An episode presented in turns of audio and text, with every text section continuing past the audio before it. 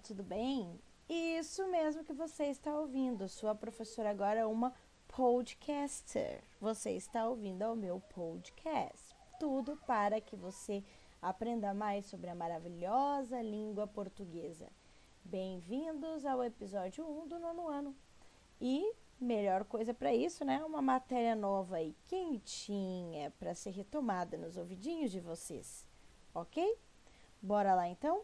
Para que vocês acompanhem, vocês podem inclusive pausar o podcast logo depois. Vocês vão precisar do livro didático na mão, página 117 dele. Se tu não tá com o teu livro ainda, dá um pause aqui na minha bela voz, pega o teu livro e retorna para este ambiente. OK? Então, agora com o livro nas mãos, vamos olhar para, as para a página 117 e aquele título bendito que diz para nós orações subordinadas substantivas.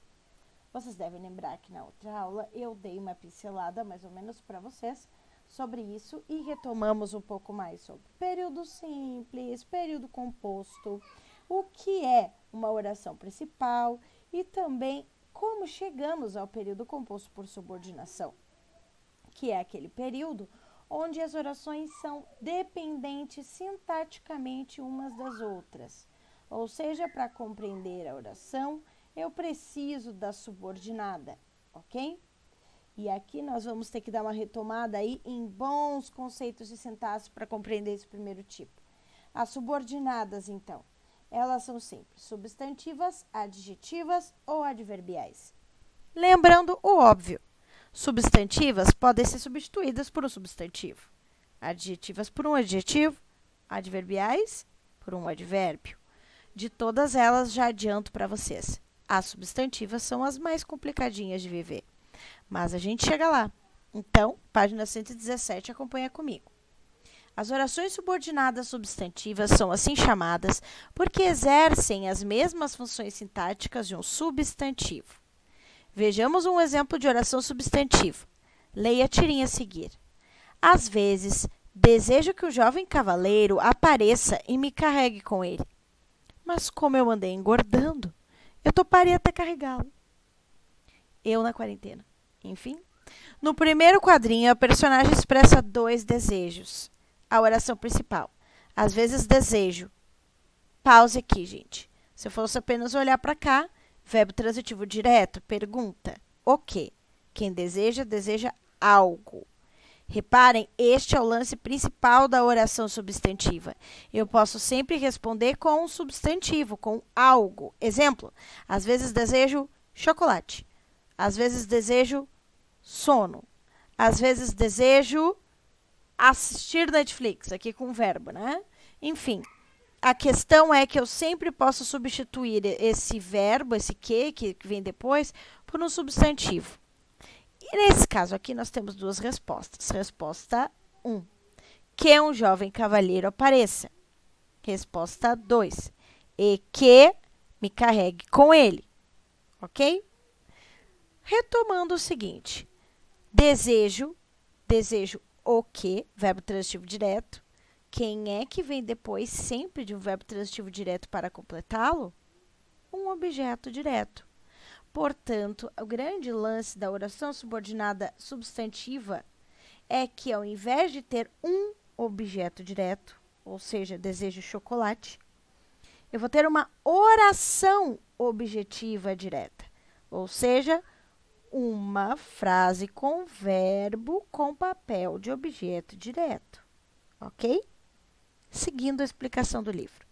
A segunda e a terceira oração complementam o sentido do verbo desejar, exercendo a função de complemento objeto direto. Note que a terceira oração começa com a conjunção e, portanto, está coordenada a segunda. Isso mesmo, é uma coordenada ali, né? Tem o e. Em relação à oração principal, as orações subordinadas substantivas exercem as funções sintáticas próprias de um substantivo. Sujeito, objeto direto, objeto indireto, complemento nominal, predicativo do sujeito, aposto. Estas são as classes sintáticas nessa né, que a gente tem que sempre pode ter um substantivo ocupando elas.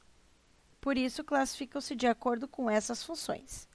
Vamos analisar mais detalhadamente os tipos de orações substantivas, conforme a função sintática que desempenham no período. Atenção agora. Função de sujeito. A oração que exerce função de sujeito vai ser chamada de subjetiva. Prestem atenção. Leia esse exemplo. É bom, e essa é minha primeira oração. Se vocês colocarem aquela famosa mãozinha agora no livro e taparem a segunda oração, faz isso aí, faz de conta que eu estou te vendo, bota o dedinho lá. Vocês vão ficar só com é bom. Ok? Toda frase sintaticamente, para ficar completa, tem sujeito e predicado. Beleza? É verbo de ligação. Portanto, predicado nominal. Bom, predicativo do sujeito. Cadê o sujeito? O sujeito desta frase é todo formado por uma oração. E a oração é que você não chegue tarde. Por que, que tem uma flechinha dizendo isso ali? Porque significa que poderia ser substituído por uma coisa, por um substantivo. Exemplo, vou voltar para chocolate. Chocolate é bom, né? É bom chocolate.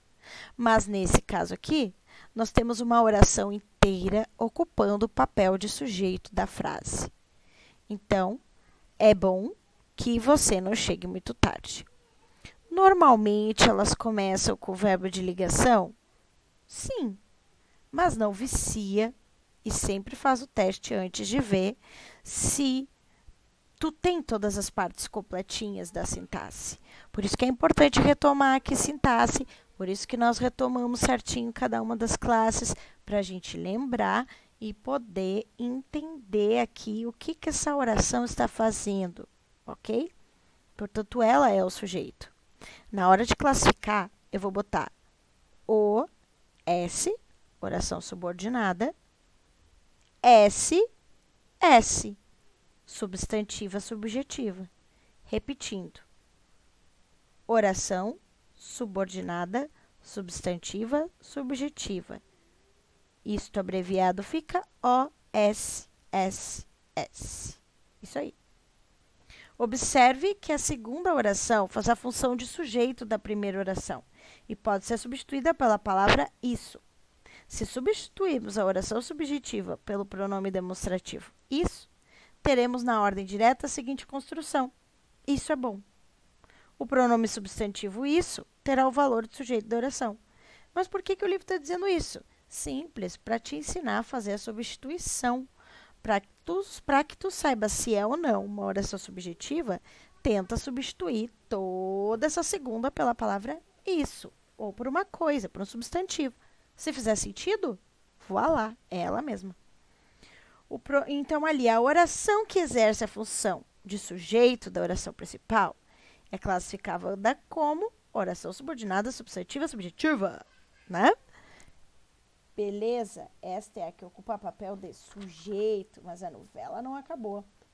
Agora vem a mais fácil de todas. A mais fácil de todas, na página 118, é a que ocupa papel de a função de objeto direto. É bem óbvio. Ela vai ocupar, que nem aquela primeira que a gente leu, o lugar de um OD. Olha, tirinha. Sabe, Garfield, eu sempre me pergunto se eu poderia ter sido médico. Tô com uma farpa no dedo. Quando acordar no desmaio, me diz onde você guarda a pinça, doutor. Releia essa frase. Eu sempre me pergunto. Bota a mãozinha ali de novo para separar a oração. Pá, ali onde está separando. Se botar ali, vai ficar. Pergunto o quê? Tá faltando o AD. E o AD é feito por uma oração. Não esqueçam, só é oração porque tem verbo. Se não tiver verbo, não é, ok? Então eu sempre me pergunto, e aí vem a resposta. Se eu poderia, tá ali o verbo, ter sido, tá ali mais, um médico, né? Então, esta oração ligada pela conjunção integrante se, aquele se ali, mas nem sempre precisa ter ele, né? Nesse caso ali eu tenho a conjunção integrante. E eu faço com que essa oração ocupe papel de OD. Outro exemplo. Todos diziam. Tapa com a mãozinha. Diziam o quê? Está faltando o meu AD, sujeito. Lembrando de novo, gente, a frase tem que estar completinha para identificar. Sujeito, predicado e todos os pedacinhos que tem que ter. Se é um VTD, tem que ter o complemento. Todos diziam, diziam o quê? Que não voltariam àquele lugar. Logo, que não voltaria àquele lugar, de novo pode ser substituído por isso, né? Porque ocupa papel de objeto direto. Nos dois exemplos, a segunda oração está completando o sentido de verbos transitivos diretos, perguntar e dizer, que necessitam de um complemento, o objeto direto. A oração que exerce a função de objeto direto é classificada como oração subordinada substantiva objetiva direta. abreviação O S S O D. Por que esse S? Oração subordinada substantiva OD de objetiva direta. Certo? Se a objetiva direta é a que tem objeto direto, a objetiva indireta é que tem objeto indireto, é a próxima que temos ali, 3. Função de objeto indireto. Leia o exemplo a seguir. Os países pobres dependem. Tranca aqui. Dependem de quê? Este verbo é um verbo transitivo indireto. Portanto, quem é que eu preciso para completar ele? Um OI, certo? Logo, para ter um OI ali, eu vou precisar de uma preposição. Reparem ali, ó. Dependem de que os países ricos aceitem a redução de suas dívidas. Disso, né? Porque tem a preposição. Poderia ser substituído por um disso. E ali, vocês veem que é um OI tudo, porque tem o verbo conjugado. A segunda oração está completando o sentido do verbo depender. Se você está ouvindo este som maravilhoso ao meu fundo, é o meu filho cheio de saúde, ok? Voltando. A segunda oração está completando o sentido do verbo depender, que por ser transitivo indireto, necessita de um complemento, o objeto indireto. Observe que além da conjunção, o verbo depender precisou da preposição de. Sim, né, gente? A oração que exerce função de objeto indireta é classificada como oração subordinada substantivo objetivo indireta, abreviada OSSOI. Certo? Então, ela sempre tem que ser introduzida por uma preposição. Vamos para o próximo tipo? Ali tem os exercícios básicos na 119, que vocês farão depois, então não vou entregar para vocês agora. Vamos para o exemplo 4 ali no meio. Essa aqui complica, hein? É completiva nominal. Logo, ela vai exercer função de complemento nominal. Lembrem, a gente sempre confundia na sintaxe complemento nominal com objeto indireto. Por quê? Porque na hora de perguntar para o verbo, é muito fácil englobar tudo e confundir os dois. Preciso. Preciso de quê? Se eu disser que eu preciso de amigos, é só um OI. Se eu disser que eu preciso que você seja meu amigo, olha o verbo conjugado. É uma oração objetiva indireta, né? Mas se eu disser preciso de emoção que me tire o fôlego, ok? Eu vou ter aí o quê? Eu preciso de uma emoção que vai depois ter uma informação além disso. Vai completar além do de apenas de apenas a resposta. Voltando para não ficar confuso. Preciso de emoção. Emoção é o aí, ok? Aí agora eu vou colocar outro exemplo para ficar mais claro. Emoção para quê? Para que eu me sinta bem. Vamos usar esse exemplo. Aqui é uma completiva nominal, porque completou um substantivo ou o quê? Vamos lembrar. Vou te dar um tempo para pensar o que emoção é. Que tipo de substantivo ele é? Espero que tenha lembrado do abstrato. Dentro disso, nós lembramos que é uma, um sentimento, uma qualidade, emoção, né? Logo, o complemento nominal se liga a substantivos abstratos também com auxílio de preposição. E eu pergunto para ele: emoção para quê? Né? Aqui no livro de vocês, leia essa tira. O mundo me odeia. Quero dizer, como posso continuar vivendo? E nada tem jeito, e a minha vida está acabada. Eu sei como você está se sentindo, mas lembre que amanhã é outro dia. É como o vovô sempre diz: vá dormir e quando você acordar vai ser um novo dia e tudo estará bem. Ela dorme, acorda. São cinco e meia, é um novo dia e tudo não está bem. Tenho a sensação de que o vovô nunca acorda antes do meio-dia. O personagem Charlie Brown dá um conselho para sua irmã Sally. O conselho parece não obter resultado. De que modo Charlie Brown procura explicar isso? Aqui, né? Veríamos que ele tenta animá-la, dizer que um dia vem depois o outro e tudo mais. Página 120. Releio o período. Aqui, gente, ó, parecido com o exemplo que eu estava dando com emoção, só que agora com sensação. Tenho. Verbo transitivo direto. A sensação. OD. Aí eu pergunto: sensação de que? Eu perguntei para um nome e não para um verbo. Portanto, o que vem depois é complemento nominal e não objeto indireto. Toda essa oração que vem aqui é complemento nominal, de que o vovô nunca acorda antes do meio-dia. Portanto, esta oração eu vou chamar de completiva nominal que é o que está dizendo ali. Observe que a segunda oração completa o sentido do, do substantivo sensação, usado na primeira oração. Sensação de alguma coisa. Essa palavra sensação é o substantivo. A segunda oração exerce, então, a função de complemento nominal. É uma oração subordinada completiva nominal. Ok? Mais um exemplo. Temos medo. Temos o quê? Medo. OD. Pergunta ao nome. Medo de quê? de que a intolerância entre os povos gere mais violência. Está aqui, como complemento nominal. A segunda oração está completando o sentido de um nome, substantivo medo, da primeira oração. Observe que o verbo dessa oração, o verbo ter, é transitivo direto e tem seu sentido completado por um objeto direto, medo, que é um nome e precisa de complemento. Medo de quê? Assim como as objetivas indiretas, as completivas nominais, de acordo com a norma padrão da língua, devem ser introduzidas por uma preposição. Por isso que é fácil de confundir as duas. Eu preciso sempre ver se está respondendo a um nome ou a um verbo. Como eu vou abreviar? OSS, de, substantivas, de subordinada substantiva, CN, de completiva nominal. Ok?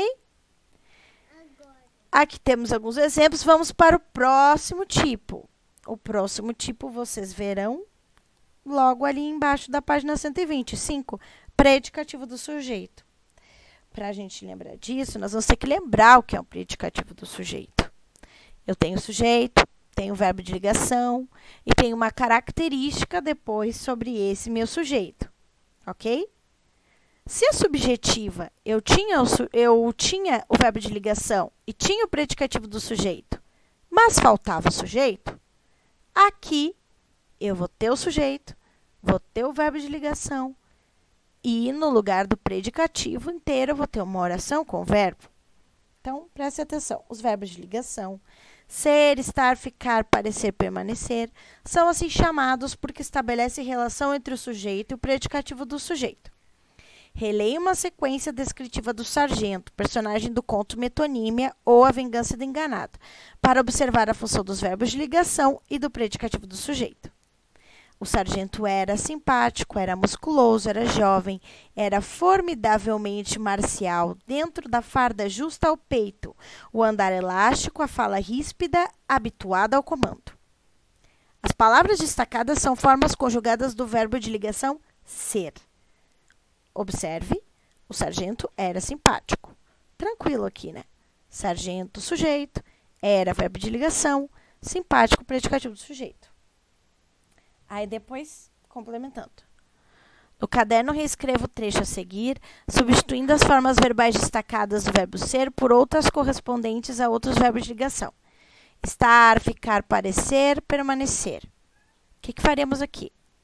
O sargento estava simpático, parecia musculoso, permanecia jovem, ficava formidavelmente marcial, né? E ali a gente tem algumas outras possibilidades, né? O sargento parecia, estava, permanecia, ficava simpático. De qualquer jeito, eu tenho sujeito, verbo de ligação, predicativo do sujeito. Ok? Nessas frases, a função de todos esses verbos é relacionar o sujeito ao predicativo do sujeito. Mas o efeito de sentido produzido pelo uso de cada um é diferente. Agora leia uma oração subordinada substantiva predicativa. Olha ali o sujeito, a realidade. Olha o verbo de ligação. É. Agora, no lugar de ter só uma característica da realidade, eu vou ter uma oração inteira. Que há muita miséria no mundo. Perceberam? Eu tenho sujeito, tenho verbo de ligação e tenho o predicativo do sujeito. Só que todo esse predicativo do sujeito é uma oração com verbo. Isso que está dizendo ali, ó, segunda oração exerce função de predicativo do sujeito da oração principal. A oração que exerce a função de predicativo do sujeito é chamada de oração subordinada substantiva predicativa. O-S-S-P. Ok? Depois faremos mais exercícios para lembrar disso. E, por último, temos aqui a mais simples, tá? Aposto. Oração subordinada substantiva positiva. Os indígenas queriam apenas uma coisa, dois pontos, que suas terras fossem devolvidas. A segunda oração explicita o termo coisa da primeira oração, portanto, é um aposto da oração principal, uma explicação sobre ela. A oração que exerce função de aposto é classificada como oração subordinada substantiva positiva, O-S-S-A, né, de aposto ali. Como você pode observar, foi possível substituir as orações subordinadas substantivas pelo pronome substantivo isso. Essa é uma maneira fácil de reconhecer uma oração subordinada substantiva. Note que a conjunção frequente nesses períodos foi a que. Aqui na positiva, gente, vocês vão ter sempre os dois pontos ali para ajudar, tá? Isso aqui deixa ela bem fácil. As conjunções que e se, que geralmente introduzem a oração subordinada substantiva, são chamadas de integrantes, porque têm papel de integrar, de completar algum termo da oração principal. Ok? Na página 122, vocês têm ali algumas, alguns detalhezinhos retomando isso que eu estou falando para vocês. As orações subordinadas substantivas podem ser introduzidas por outras palavras, né? Então, ali quem são? Que, se, quando, como, porquê, né? E ali, mais alguns exercíciozinhos para vocês. Quando é reduzida e desenvolvida, que é o que nós temos aqui, sempre que a oração subordinada de vocês começar com uma das formas nominais, infinitivo, gerúndio, particípio, ela está na forma reduzida. Exemplo, mais adiante ali embaixo, ó. Uh, tive receio de que enfrentasse a corporação toda. Aqui está conjugado, portanto, desenvolvido. Mas, se estiver como está ali em cima, mas tive receio de enfrentar a corporação toda. Enfrentar, enfrentar está no infinitivo, terminando com ar. Portanto, oração reduzida é quando ela tem não tem conjunção e tem o verbo em uma das formas nominais. Nesse caso aqui, no infinitivo, certo? Mas fiquem tranquilos, falarei mais sobre as, sobre as formas nominais e sobre as reduzidas, ok? ali na página 123, um esquema maroto para botar todas elas juntas, ok? E saber quando é que eu tenho cada um tipo dela. Beleza, galera? Estão prontos para tentar exercitar isso que estamos ouvindo? Qualquer dúvida, podem me escrever por e-mail e fiquem tranquilos porque ainda faremos mais exercícios sobre isso. Espero que tenham gostado. Se vocês curtiram esse formato de áudio podcast, me mandem lá no e-mail, botem para mim que eu faço mais para vocês. Beleza? Beijos e fui!